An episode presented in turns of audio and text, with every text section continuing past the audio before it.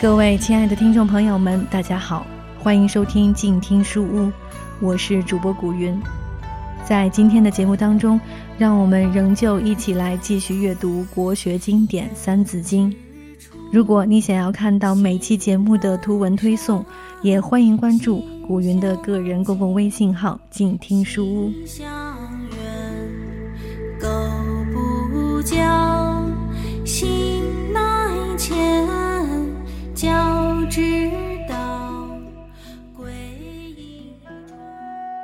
经济名，方读子，搓其要，记其事。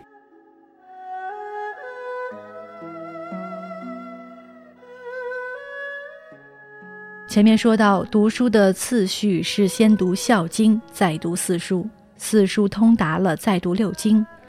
儒家的经典全部通晓以后，才能涉猎诸子百家的作品。诸子是先秦时期的各种学术流派。他们各抒己见，各有不同的学术观点。一个人如果没有四书五经奠定的基础，没有自己的中心思想，上来就读诸子百家，一定会糊里糊涂，不知道该听谁的好。百家言论有好有坏，有合适的，有不合适的。学者一定要有辨别能力，所以首先要打好四书五经的底子，再读诸子百家的言论。从春秋中期开始，学在官府的贵族局面被打破，教育走入民间，聚众讲学、著书立说的风气开始形成。孔子在鲁国讲习六艺，宣传儒家思想；邓析在郑国讲授法律，传播早期的法家思想；任周守藏室使的老子也传播道德学说。据传，孔子还向他请教过有关礼的问题。墨子更是在据图讲学的基础上，组建起一个庞大的墨家集团，有严格的纪律和领袖巨子。由于有系统而严密的组织，墨家学说得以广泛传播，墨子也成了后世江湖上帮派组织的祖师爷。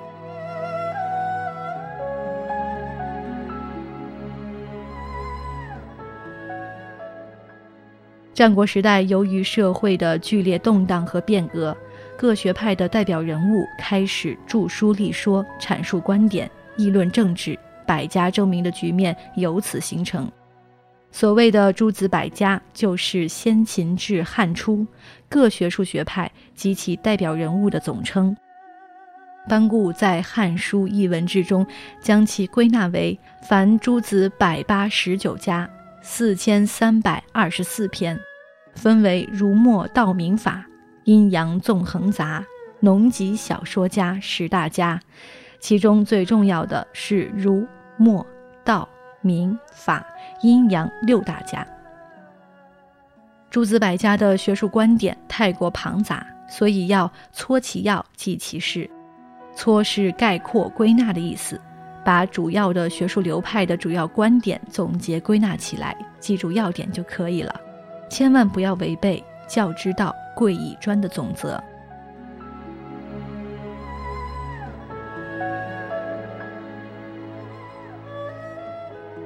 诸子中的下面五位，可以对初学者了解百家学术有所裨益。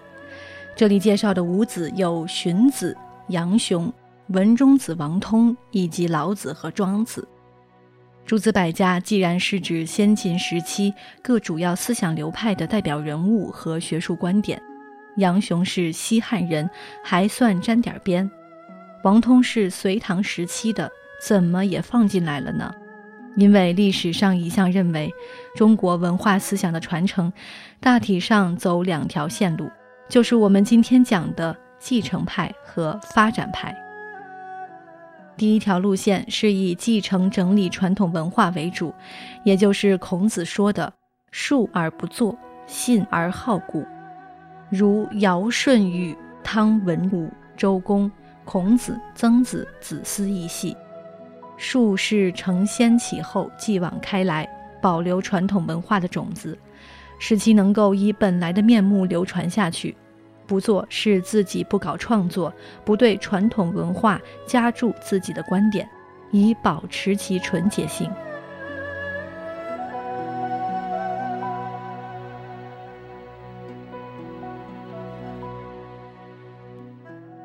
孔子删诗书定礼乐系一词著春秋都是对传统文化的整理自己并没有创作论语》是在孔子身后，弟子们讨论老师的言行集结而成的，并不是孔子的本意。老子的《道德经》也是因为出不了函谷关，生生被守关的伊喜子逼着说出来的。老子明知道知者不言，言者不知，反而留下五千言，不是自己过自己的脸吗？释迦牟尼佛做的最彻底，他讲经说法四十九年，一路说一路擦，说完了也擦完了。在《金刚经》中，佛告诉弟子们。我一个字也没说，谁认为我留下了什么法，那就是诽谤我。三藏十二部经典是释迦牟尼圆寂后弟子们集结的，也不是佛的本意。为什么儒释道三教的圣人要述而不作呢？他们自己不能著书立说吗？非不能也，实不敢也。他们怕传统被弄走了样。怕文化被自己的思想玷污，怕后人拿着鸡毛当令箭，歪曲利用自己的思想来害人，一言以蔽之。圣人要对后代子孙负责任。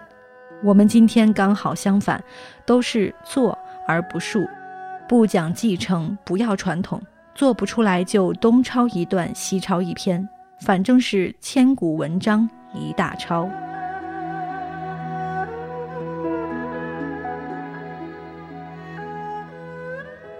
第二条路线是发展创新为主，这里说的发展是在继承的基础上，在传统学术思想中融入自己的观点，绝不是东抄西抄的大杂烩。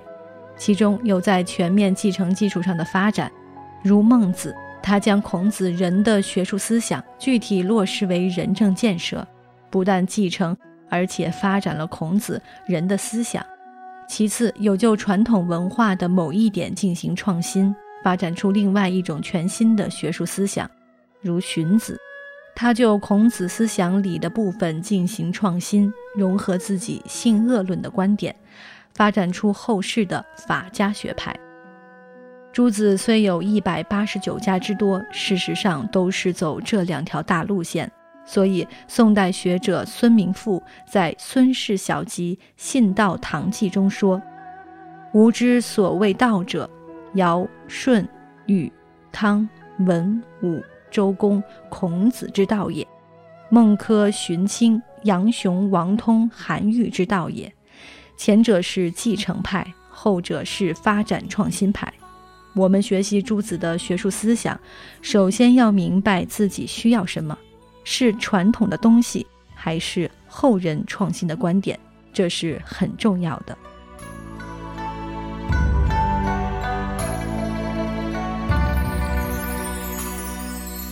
养不教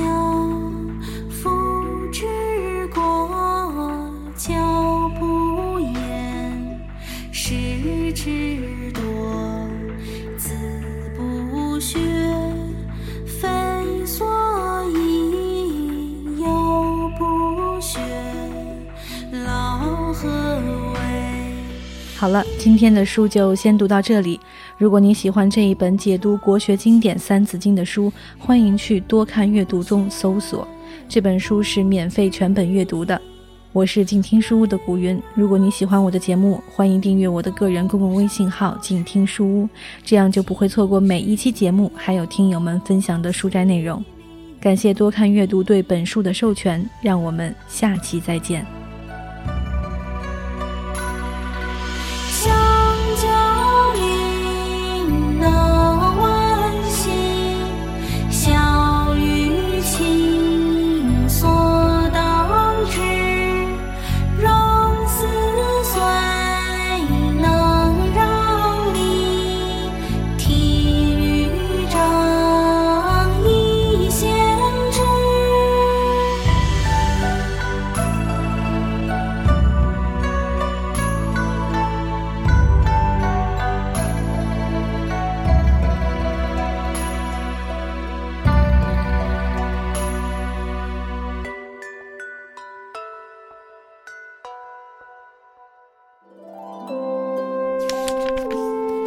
读书是我们了解世界的方法，也是我们每天最好的娱乐。每读一本书，都是一次修行。静听书屋，陪你在每一段向往阅读的路上。